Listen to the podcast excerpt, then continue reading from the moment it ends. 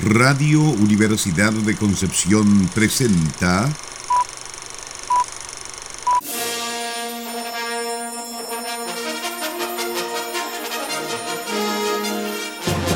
De película.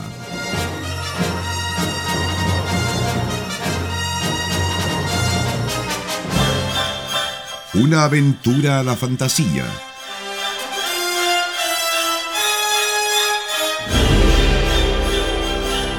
un paseo por las imágenes que guardan tu memoria.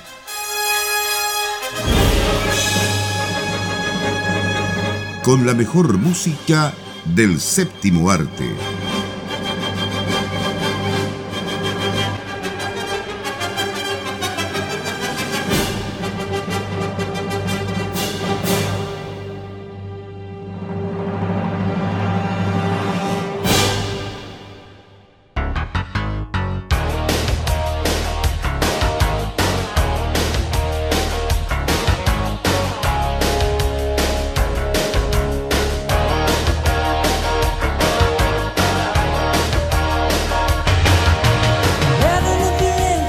Un comienzo distinto le damos la más cordial bienvenida a otro capítulo más de película acá en Radio Universidad de Concepción 95.1 FM y en www.radiodec.cl nuestra señal a través de internet.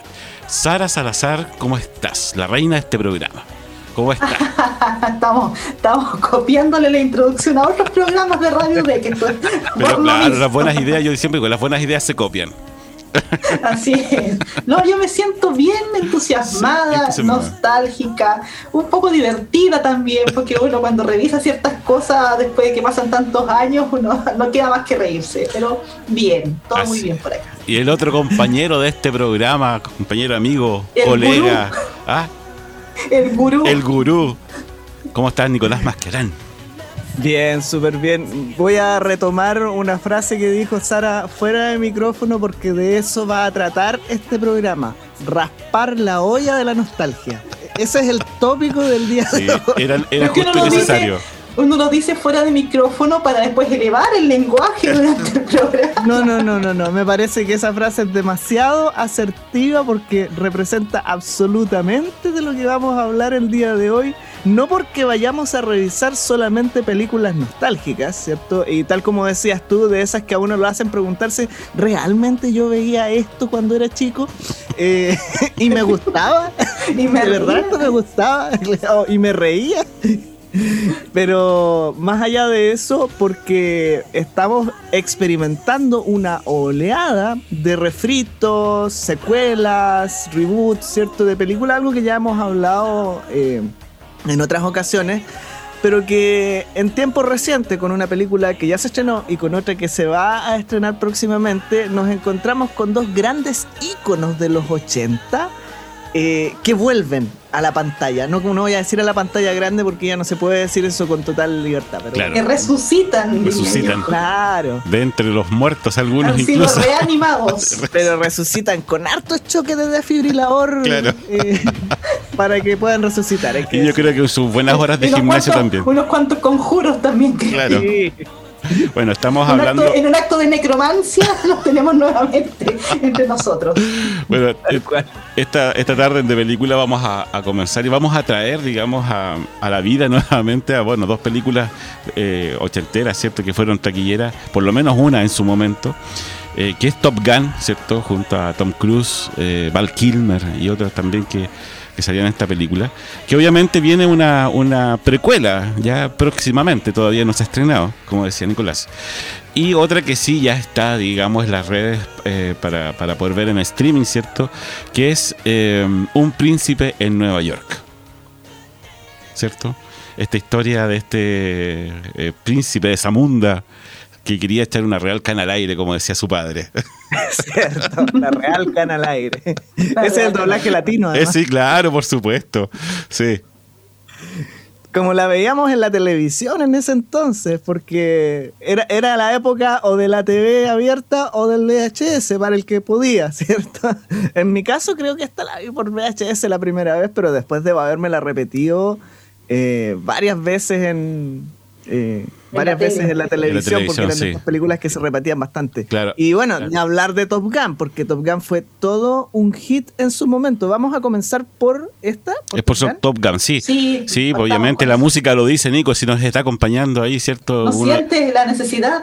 Claro, un hit de, de Top Gun que estamos escuchando ahí de fondo mientras estamos conversando. En realidad yo creo que, bueno, aparte de todo de lo taquillero del, del, del actor, digamos, de, Tom Cruise, porque estaba ahí en la cúspide de su carrera, ¿cierto? Fue la música que también eh, encantó, digamos, a, la audiencia. Y el soundtrack, digamos, de, esta película igual tuvo un éxito tremendo. Eh, canciones como, eh, por ejemplo, del grupo Berlín, que también digamos, eh, arrasó en, en, esos momentos, o mismo Kenny Loggins, que lo habíamos escuchado anteriormente, Footloose, por ejemplo, que también eh, musicalizó esta, esa película, eh, y, en realidad se convirtió en hit tras hit, éxito tras éxito musical, ¿cierto?, en, de la mano de esta película mm, Top Gun. Y de hecho son canciones icónicas, ¿ah? porque ya como hablamos en un programa, creo que fue el año nuevo del año antepasado, de estas canciones que se repiten mucho en el cine o que son muy icónicas. Uno escucha Danger Zone, por ejemplo, y al tiro se imagina, no sé, pues, aviones y, no sé, pilotos cancheros, y como que siempre le dan esa connotación ahora. Lo mismo esta otra canción, esta balada romántica, esa Take My Breath Away, que también cuando la ponen en una película que tenga tono de parodia, uno al tiro se, se acuerda de, esta escena romántica de Tom Cruise en, Top Gun. Entonces ya es casi imposible separarlas del contexto en que, se hicieron tan famosas. Claro, claro. dale, Nico. Eh, eh, sí, es que estamos en una época donde ya lo habíamos hablado respecto de otras películas también está esta estrategia comercial de eh, fusionar, ¿cierto?, la idea de una película taquillera, llamativa, con música que también sea muy comercial y que pueda circular en las radios. Ahora, a veces son una dos canciones, podemos pensar en muchas canciones emblemáticas de los años 80, que sé yo, Footloose, ese tipo de cosas, pero la gracia de Top Gun es que es básicamente un disco completo de puros hits, y si uno lo revisa al detalle, por lo menos la mitad de las canciones sigue sonando hasta el día de hoy. Take My Breath Away, eh, interpretada por Berlín, es además una canción compuesta por Giorgio Moroder. Claro. O sea, estamos hablando de uno de los grandes de la música electrónica y de la música cinematográfica y popular de, de los 80. Lo que pasa... Eh, y luego Kenny Loggins, ¿cierto? Todas estas canciones que son muy, muy pegajosas. Qué bueno que, trajiste a, colación a Giorgio Moroder, eh, estimado Nicolás, ya que Harold Faltermeyer, este compositor alemán, pionero en la música electrónica, eh, digamos, junto con, eh, el italiano Giorgio Moroder, ¿cierto? Hicieron también un tema eh, electrónico que es parte, digamos, del soundtrack de, Top Gun. Y no solamente ese, sino que también el, tema característico, por ejemplo, del detective suelto en Hollywood, también es de él es el ta, sí, Moroder tiene mucha música eh, característica de estos años. Recordemos la banda sonora del Expreso de Medianoche, el año 78, la música de Flashdance. Que si, y si uno empieza a buscar justamente en esta época, fines de los 70, principios de los 80, hay un montón de canciones que son compuestas por Giorgio Moroder y que son hits absolutamente recordables eh, y emblemáticos eh, y nostálgicos a propósito de Flashdance. formaron como el sonido de las bandas sonoras de los 80. Claro. La historia sin fin, por ejemplo. Claro, Flashdance igual. Pero es como un sonido característico de todas estas bandas sonoras de esos años. Que si uno piensa en esa década, claro que te evoca como teclado, sonido sintético, electrónico y hartos temas bien pegajosos. O sea, lo, supieron hacer, digamos, lograron definir por lo menos el inicio de la década Y lo divertido es que eh, también es un poco hijo del bajo presupuesto todo esto, porque la idea de mezclar con artistas populares o generar canciones que fuesen muy comerciales tenía que ver con levantar una industria donde ya no había tanto presupuesto. Pensemos que había una pequeña, estaba atravesando una pequeña crisis entre los 70 y los 80 y no habían grandes producciones. Entonces, estas películas no se levantaban con mucho presupuesto y sin embargo Top Gun en particular recaudó más de 300 millones de dólares. Estamos hablando de películas que recaudaban a veces 20 veces más de lo que habían costado. Ah, cuando hoy por hoy están peleando por recuperar la inversión, digamos, películas de 300 millones de dólares peleando por recuperar la inversión. En ese entonces 15 millones de dólares y ganabas 300, ¿te fijas? Entonces, era parte de la taquilla que el año 2019 estábamos hablando de que si no llegabas al billón de dólares, no, no fue un éxito. No fue un éxito, realmente, claro. Oye, bueno, en la dirección teníamos a Tony Scott, eh, uno de los grandes también de, las películas de acción. ¿ah? Tony Scott fue. Yo me río un poco de Gun, ¿ah? viéndola con ojos del año de 2021 y bueno, para los que fueron seguramente adolescentes durante la década de los 80, esto fue un furor, o sea, andan todas vueltas locas por Tom Cruise y en fin. Uno que fue adolescente de los 90 ve este personaje y dice, qué, qué, qué desagradable Maverick, o sea, no, no, no me convence para nada. La parte del romance, el, el personaje principal, su personalidad, ya, en fin pero la parte de la acción, como mencionas tú, Felipe, es muy entretenida esta película. Las escenas de las peleas estas de los, de los jets en el aire, toda esa secuencia es, pero fantástica. O sea, realmente ahí uno está como muy metido en la historia. La parte romántica me parece que es como súper cliché, como muy de película de, los 80 y como que, y de hecho, lo, lo, dije yo cuando siempre elegimos las imágenes para poner en Instagram, siempre cada uno elige como su personaje favorito o algo que le haya parecido chistoso yo dije, yo no me voy a poner ningún personaje femenino en este programa, porque considero que no, no son para nada representativos, no vale la pena casi. Como, que están ahí de, adorno, lo siento mucho, probablemente hay gente que le tiene mucho cariño a estos personajes, pero creo que con una mirada moderna no, no pasan el escrutinio. Pero a nivel de la acción y del nivel de la dirección de fotografía también, Top Gun sin duda que es icónica, o sea, también les comentaba fuera de micrófono, toda la secuencia inicial cuando muestran estos tipos que hacen señas a los aviones, claro, no lo he visto en estas parodias cuando empiezan a bailar y saltar y hacer la rueda, pero claro, Top Gun te la presenta por primera vez como, como algo como algo genial, como algo cool, digamos, es como que mira qué, qué, qué, genial trabajar en esto y hacerle señas a los jets en un portaaviones y así te lo planteas, o sea, es te plantea así todo este tema de ser piloto, que es algo muy del espíritu de los 80, o sea, del ejército estadounidense, ser piloto, ser soldado. ¿Cuántos habrán planteado el ingresar a la Fuerza Aérea de Estados Unidos? Se inscribieron después de haber visto esta película. en la Marina estadounidense, claro. Bueno, y funcionaba en parte también como un mecanismo de, propaganda. De, propaganda, claro, mal que mal, es una película comercial y todo, pero eh, esto de... Está llena de clichés, ¿no? El romance, como tú bien decías, es cliché y la idea del piloto canchero también es un gran cliché y que de alguna manera funciona como un atractivo para que uno vea al ejército con ojos positivos. Eh, y eso en Estados Unidos funciona, o sea, es algo que, se hace, digamos. Más, más allá de las intenciones directas de la película, eh, está esta impronta del, joven heroico, ¿no? Que se enlista en el ejército y todavía yo creo hasta el día de hoy con los enemigos actuales, qué sé yo, eh, ese, ese rollo funciona. Acuérdense nomás el comentario, el comentario incendiario. Incendiario, claro. Ellos tienen un, un, ejército que va a la guerra.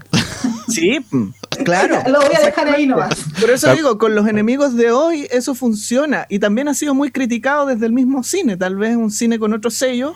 Eh, revela, digamos, esta problemática de cómo un poco se utiliza eh, la imagen, la idea del, militar o el piloto, qué sé yo, el marino heroico, para llamar a la gente, para atraer a la gente y para que participe de estas guerras a las que Estados Unidos sí va. Acuérdense de la banda de Luxor, ¿no va?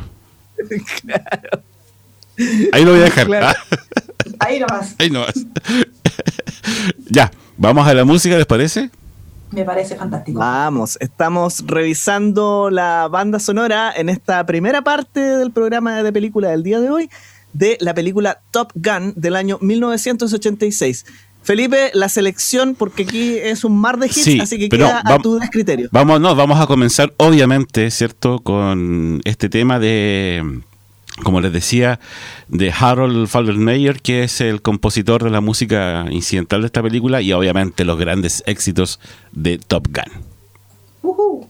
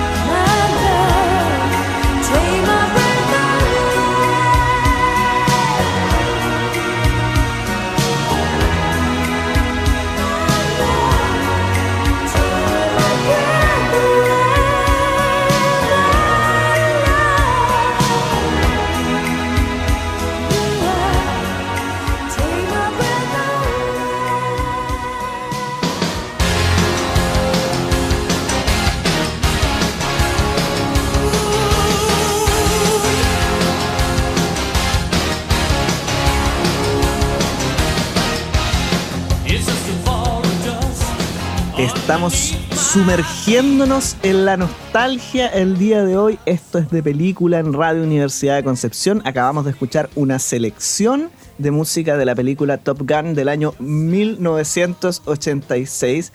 Y en todo caso, hablamos mucho de la película de los años 80, pero el caso, y poco dijimos respecto de lo que se viene, ¿ah? Sí. Yo creo que eso lo dejamos para el final, ¿o no? Dejémoslo para el último. Yo creo que sí, mejor. Pero por lo menos eh, recordemos a nuestros auditores y auditoras que ese es el tema de fondo, es decir, que están saliendo estos refritos de estos clásicos ochenteros, uno de ellos Top Gun, que está programado para noviembre de este año, si no me equivoco, por lo menos esa es la última fecha que vi, y el otro, del que vamos a hablar a continuación, un príncipe en Nueva York o Coming to America del año 1986, película que tiene detrás a la figura del gran comediante Eddie Murphy. Tremenda película. Yo, bueno, eh, debo decir que soy un fanático de, esta película y de la que está, la que fue anterior también, ese eh, de, de, Mendigo a Millonario, que también, digamos, protagonizada por Eddie Murphy y que también tiene mucho que ver con esta otra, con esta otra película. Pero mm, la nueva, la que pudimos, digamos, eh, disfrutar ahora, eh, hace cuánto se habrá, hace un mes que se habrá mm, eh, estrenado más o menos, ¿cierto? Los mismos personajes, eh, bueno, otras situaciones, pero qué alegría volver a ver, a ver, a ver, por ejemplo, al rey Jeffy Joffer, al mismo eh, Sammy y a otros personajes. El señor McDowell. El, señor McDowell, a, los viejos de la barbería. De la barbería. Eso yo lo quería. Sí. Viste, por eso hacen estas secuelas que nadie pidió, porque hay gente como ustedes que dicen, ¡ay, qué bueno volver a ver! De hecho, yo quería, yo quería remarcar algo que dijo Felipe cuando introdujo la película película que pudimos volver a disfrutar. Eso quiere decir que tú la disfrutaste, sí, Sí, debo decir que sí. No, sí igual me gustó, digamos. Eh, tiene sus pormenores, obviamente, pero... Pero lo, la disfrutaste porque hay una película original que es la, la realmente buena, digámoslo, que es la que nos convoca el día de hoy. Claro. claro. Bueno, el año 1988 aparece Coming to America, en ese entonces dirigida por el gran John Landis. Eh, para quien no lo conoce o no le suena su nombre, es el director, entre otras cosas, del videoclip de Thriller de Michael Jackson. Es el director de la película Un hombre lobo americano suelto en Londres. Y acá en Un príncipe en Nueva York, o Coming to America, totalmente diferente de la línea, digamos, que lo había caracterizado, que era justamente una cosa un poquito más oscura. Y sin embargo, resulta en una comedia que sin haber sido tremendamente exitosa desde el punto de vista de la crítica, sí lo fue en la taquilla, donde, bueno, hablando de presupuestos, costó 39 millones de dólares y recaudó más de 280. Y por otro lado, sí llegó a instituirse como una película de culto en su momento. Sí, claro también del VHS, como decíamos hace un rato. Sí, es indudable, sí, es indudable que, esté, digamos, catalogado dentro de las películas de culto. Yo creo que por, por esa razón eh, se decidió en hacer una secuela, digamos. Eh, eh, todas estas, yo creo que las plataformas de, streaming, ¿cierto? van teniendo algún estudio, ¿cierto? Donde cuánta gente ve, en qué países, ¿cierto? Se ha visto más. Yo creo que no es, no es porque sí nomás eh, el, volver a ver a estos personajes, sino que es porque también hay un estudio, ¿cierto?, de por medio de que realmente a la gente le gustó esta película y, la gente que fue, digamos, joven o chico de los 80, digamos, tiene el poder adquisitivo para poder contratar este tipo de plataforma. Ahora yo no sé cómo daban esta película en televisión abierta y por qué la vi cuando chica. Seguramente la dieron muy censurada. claro. sí, lo, más, probable, sobre todo la parte del baño. Aparte que tiene su público, también hay hartas cosas que destacar. Eh, se ríen un poco de eso en la secuela, cuando dicen que es el, príncipe o el rey de, Wakanda. Claro. Completamente no es el nombre del reino de las como Samud y algo así. Samunda. Samunda. Pero creo que, sin equivocarme, esta también fue una de las primeras representaciones que se hizo de un reino africano, y donde tenemos una película en que el 99% de los actores son actores negros, digamos, y se presenta este reino africano no como una cosa solamente exótica para reírse, sino que realmente tú puedes ver la opulencia, una opulencia como uno podría haber, haber visto en París o en cualquier reino europeo, te lo presentan como un reino africano y hay todo un tema de diseño de arte, diseño de vestuario, de arquitectura, de las costumbres que te muestran ahí, que claro, hay algunas que son chistosas porque estamos hablando de una comedia, el hecho de que no pueden caminar sin que no hay un, un caminito de pétalos de rosas antes del, del príncipe, por ejemplo, eso es como lo más suave, o el hecho de que el despertador del príncipe es una pequeña, no sé, un conjunto de cuerdas que, to que toca cada mañana para él, cosas así pero me acuerdo cuando salió Black Panther, una de las cosas que la gente destacaba harto era precisamente cómo habían representado Wakanda que la gente decía, oh, al fin podemos ver una representación de un reino africano tecnológico, avanzado, con mucho dinero. Y esto también pasó con esta película, con Un príncipe en Nueva York. Eh, son varios minutos, son como 15, 20 minutos de película en que uno está sumergido en este reino. Y también uno puede ver algo similar, o sea, por supuesto, con la estética de los años 80, pero mucha opulencia, un diseño de vestuario que tú, crees realmente que ellos son realeza, eh, cuando le presentan a su novia, tienen todo un conjunto como de 200 bailarines ahí para introducirla. Entonces eso también creo que, que, está muy bien logrado y le gustó bastante a la comunidad negra eh, verse un poco reflejado distinto en el cine. Y destaca más si tú piensas que eso luego contrasta con los escenarios de Queens, que es uno de los barrios pobres de Nueva York. ¿Te fijas? y con el estigma que tiene. Claro, claro, entonces eh, de alguna manera también funciona dentro de ese contraste. Y en la película nueva, fíjate que a mí me pasó algo respecto de eso. Eh, claro, no es un humor, si bien puede tener bastante de absurdo y quizás es un humor bastante anticuado, eh, que yo diría que ya no funciona, excepto con la generación de aquella época, tal vez, un poco lo que decía Felipe, ¿no? Esta es una película, a propósito del raspado de la olla, la nostalgia, ¿no?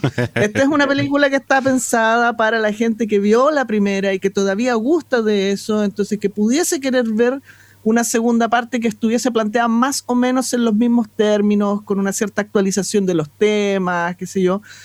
Pero más allá de eso, por ejemplo, ahí es muy interesante lo que ocurre con el diseño, con el diseño de sobre todo, donde hay un juego que a mí me gustó mucho de tratar de representar esto de la realeza exótica y por otro lado también unas ropas que se veían muy en el estilo de los 80 en, la mezcla, ¿no? O sea, imagínate, esa cosa como africana, glamorosa, pero además ropa de los 80 en Estados Unidos, así como lo que podía haber visto en una película como Breakdance.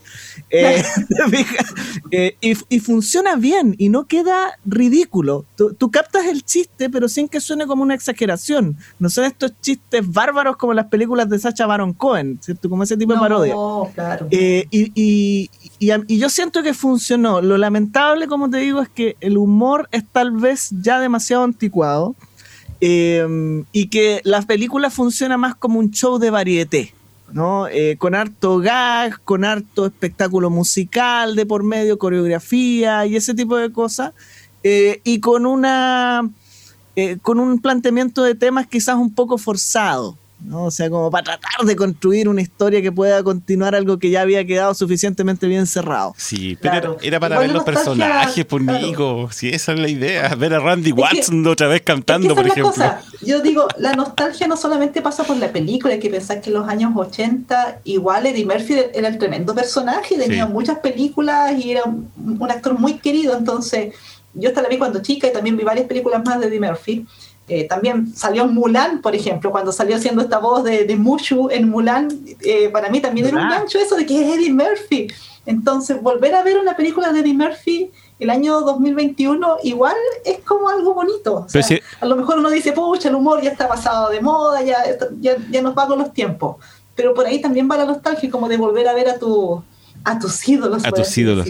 Eddie Murphy también es ese burro en Shrek, ¿eh? por si acaso. Sí, ese, sí, Quería, quería, agregar algo que dijo Sara cuando habló de, de, todos estos eh, actores eh, afroamericanos, ¿cierto?, que estaban en, en esta película. Y uno de los problemas que tuvo la producción fue eso. Los obligaron a tener un actor blanco ¿Y quién fue? Louis Anderson, ¿cierto? Que hacía de Maurice, el que también eh, era compañero de trabajo en, McDowell, ¿se acuerdan? Sí. Él era el único. Y que aquí vuelve a aparecer. Vuelve a aparecer. Sigue trabajando en McDowell y en la sucursal de, de Samundia. De claro. Pero fue el único, porque lo, obligaron, porque realmente eran puros afroamericanos. Claro, es que te habla un poco de los tiempos. ¿Quién va a ver esta película en el fondo? si no tienes ningún blanco. Igual eh, está ese actor, pero también hay otros actores que también salen súper jovencitos, como por ejemplo Samuel L. Jackson. Ah, claro, sí. Hace como de un ladrón que entra ahí a la sucursal de, este local de comida rápida y está también en la, en la barbería, está Cuba Goodwin Jr. Cuba Goodwin Jr., sí. Sí, que chiquitito, así, muy jovencito. Pequeños detalles. o sea, al menos yo creo que eso se puede disfrutar de esta película, en que hay un cuidado con los detalles. O sea, ya se ha usado esto de, de volver a reclutar al mismo staff, qué sé yo pero de todas maneras se, observa un cariño en esta película, una, cosa de hacerla por el gusto de hacerla. De hecho, hay un momento, hay una escena en particular, donde bromean con esto de rehacer, de hacer secuelas innecesarias. O sea, se bromean ellos mismos, como realmente esta película no la teníamos que hacer, pero la hicimos y ya. La hicimos igual porque teníamos ganas de actuar juntos de nuevo, listo. Claro. Entonces, al menos eso se valora, ¿no? O sea, se nota que, acá eh, hay una especie de tensión entre cosas que funcionan, que no funcionan, pero, pero hay un cariño en la película. Eso yo creo que, se, deja ver también. Y se agradece también. Sí. Se nota que más allá que por un tema de taquilla, si lo hicieron con cariño, hayan acertado o no, por lo menos es un proyecto que ellos querían. Con cariño y respeto. Claro, pero, con, respeto. Pero con respeto. ¿Vamos a la música? Vamos. Vamos a la música, estamos revisando películas de la nostalgia que están reapareciendo en este año. Vamos a ver ahora música de Coming to America, más conocida como Un príncipe en Nueva York. La selección, Felipe, queda absolutamente a tu descriterio nuevamente.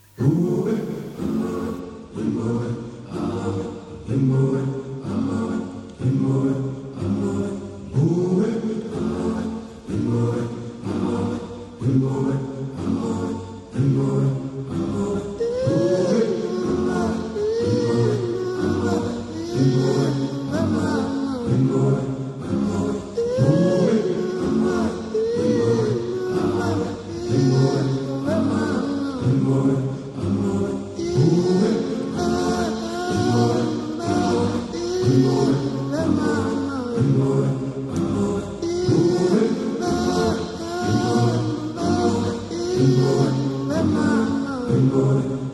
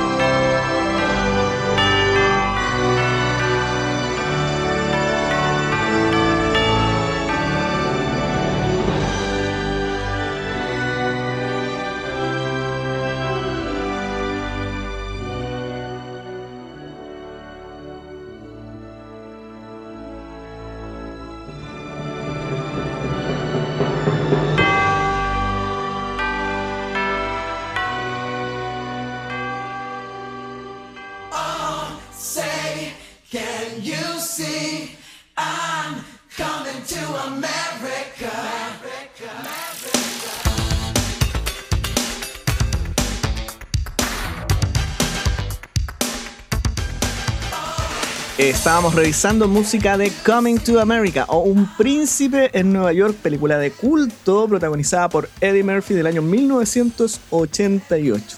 Sí. Y ahora sí vamos a hacer un viaje en el tiempo hasta nuestro año 2021, ¿cierto? Seguimos encerrados. Nosotros empezamos el 2020, no, sí, a final de año ya vamos a estar de vuelta. Pero no, seguimos aquí, pero con harta alegría. Y sí, bueno, ya se estrenó la segunda parte del Príncipe en Nueva York, que sí cumple con algunas cosas, con la nostalgia, digamos, que todas las casillas de la nostalgia. Pero la otra que se tiene que estrenar ahora es Top Gun Maverick, que es una secuela de la primera película, también protagonizada por Tom Cruise, que claramente ya no es el jovencillo de antes pero fíjate, bueno, no tenemos detalles de la historia, ni una sinopsis, nada aún, pero hay un, un tráiler, una especie de teaser, y se ve bastante interesante, o sea, uno podría temer, quizás por las imágenes que ve, que se vaya a repetir la misma fórmula de los 80, ojalá que no, porque estamos en tiempos bastante distintos, digamos, han pasado muchas cosas entre la primera Top Gun y esta de, acá. Pero yo creo que por lo menos la parte de los aviones, por ejemplo, va a ser espectacular. O sea, uno porque está la imagen, la calidad 4K, que es increíble, y, dos, porque todos los efectos especiales que se pueden hacer hoy en día les va a permitir hacer unas tomas que antes eran imposibles. O sea, si antes seguíamos la pelea, las peleas de perro que las fights entre los aviones, ahora esto uno va a estar realmente arriba de la cabina, yo creo. Claro, y en ese tiempo era mucho un tema de montaje, cortar, pegar por aquí para dar el efecto pero lo que te puede permitir un, buen trabajo de CGI en esos ámbitos, sin descartar por que, las filmaciones sean reales, ¿no? Pero como complemento puede resultar bastante espectacular.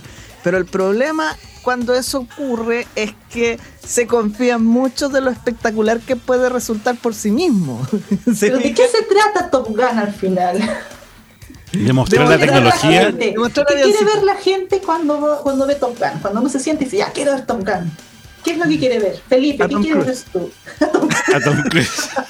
a Val Kilmer. Quiero ver cómo está Val Kilmer. A Val Kilmer, eso.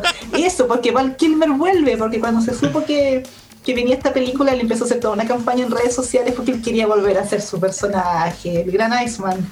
Así que lo tendremos de vuelta, no sé si va a ser un cameo, no sé si va a tener un personaje, no hay muchos detalles en realidad. Claro. Pero recuerda. Eh, ha habido harto secretismo respecto a la película y ha sido muy retrasada. De hecho, tenía estreno originalmente para el 16 de julio de este año, lo retrasaron a noviembre. Y tiene que ver, fíjense, antes de. Disculpa por haberte interrumpido, Felipe. ¿Mm? Tiene que ver con el peso que puede tener Tom Cruise dentro de la industria del cine. Porque habiendo ciertos estrenos importantes ya pensados para ciertas fechas entonces se buscó un momento donde, sabiendo que Tom Cruise viene a la cabeza de esta película, pudiera tener un impacto significativo, siendo él. Entonces por ahí está un poco la justificación. No sé si quizás está sobredimensionado porque él mismo está detrás de la producción de la película, pero de todas maneras parece ser una figura que funciona. Y a eso que me acordé? de Nolan que iba a salvar el cine. Cierto, cierto. Otro de los salvadores. Y además de Cruz, digamos, y los actores que vuelven a, esta Top Gun Maverick, hay que destacar a Miles Teller, a Jennifer Connelly, a Ed Harris, que también van a estar, a John Hamm, que también van a participar de esta película, lo que puede resultar en un plus también porque son actores y actrices bastante atractivos dentro del medio. Yo quería darle más que nada vuelta un poco al, asunto de los efectos especiales que hablaba Sara, ¿cierto? Y, y Nicolás, que yo creo que eh, en ambas películas se vio un trabajo eh, bastante eh, importante. Bueno, no, se ha visto todavía en Top Gun, pero se va a ver, yo creo. Pero en Come to America, ¿cierto? El, el, Príncipe de Nueva York 2, se vio un trabajo de computacional bastante importante con, los rostros, ¿cierto? De, volver, de llevar nuevamente la juventud a estos personajes, porque hay, un, hay toda una, una secuencia que es como que se han vuelto en el tiempo no se nota, sí, pero está muy bien hecha. Entonces, claro, hay un. Claro, entonces hay un hay un trabajo, cierto, eh, obviamente, de efectos especiales bastante grande. Eh, yo creo que en las dos películas, obviamente, que en, Top Gun lo vamos a ver también. Eh, y eso tiene que ver mucho también con mostrar la tecnología, si eso lo habíamos dicho antes, cuando de repente cierto Spielberg salía con, eh, sus películas, como por ejemplo Jurassic Park, era para mostrar los computadores, el mismo George Lucas lo mismo, entonces si al final todos quieren mostrar lo que se está haciendo, digamos, es lo que la tecnología no Mira lo que puedo hacer. Mira lo que, puedo, hacer. Mira mi juguete nuevo. Justamente. Y llegamos a Tom Cruise porque él está guillero, llegamos a Y a él también le van a pasar el efecto de serlo más joven. Yo creo que, claro, pero si eso. yo creo que esa, eso, mal. eso llegó en el, en el Irishman, ¿cierto? En el irlandés y llegó para quedarse. Así hasta, en los mismos teléfonos está ese efecto. Yo digo que no estaría mal que lo pasaran por efecto rejuvenecedor a Tom Cruise porque resulta que él todavía se vende como el... El jovencito de la película. A ver, entendamos lo siguiente. Hay personas que funcionan como, en el, perdón, como el héroe de acción maduro. ¿no? Lo hemos visto en Liam Neeson, lo hemos visto en, qué sé yo, Sean Connery. Pero Tom Cruise no, todavía se vende como el joven de la película y ya no es tan joven. No, no. ¿Cómo se llama este actor que hace de Hawkeye en los Avengers? No me acuerdo, pero hay una misión imposible en que sale este Jeremy Renner. Jeremy, Jeremy Renner. Y creo que era él, sí. El asunto es que teniendo a ese actor al lado, Tom Cruise era jovencito. claro, claro. ya lo perdimos. ahí hay algo que no funciona, no sé si la, la, cientología le ha hecho algo a su cabeza, tal vez, no sé, no sé.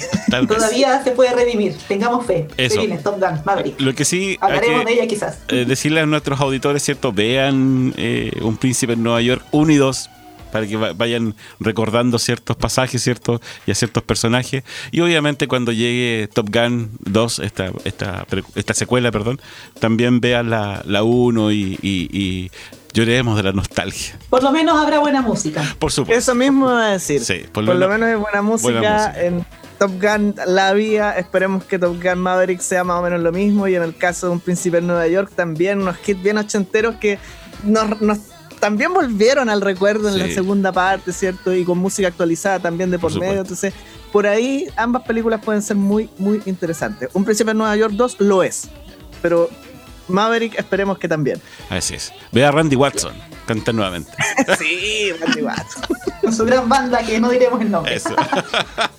ya amigos, cuídense mucho y será hasta un próximo capítulo de película. Que estén muy bien. Sarita, cuídese. Igualmente, ¿Ah? Cuídense todos. Así es, quédese con nosotros en Radio Universidad de Concepción 95.1 FM, www.radiodec.cl y bueno, seguimos entonces con la programación de Radio UDEC.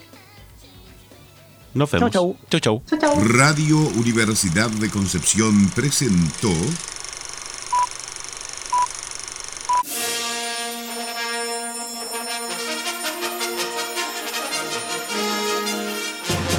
de película.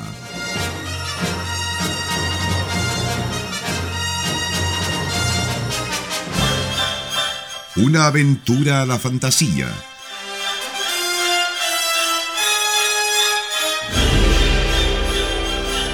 Un paseo por las imágenes que guardan tu memoria.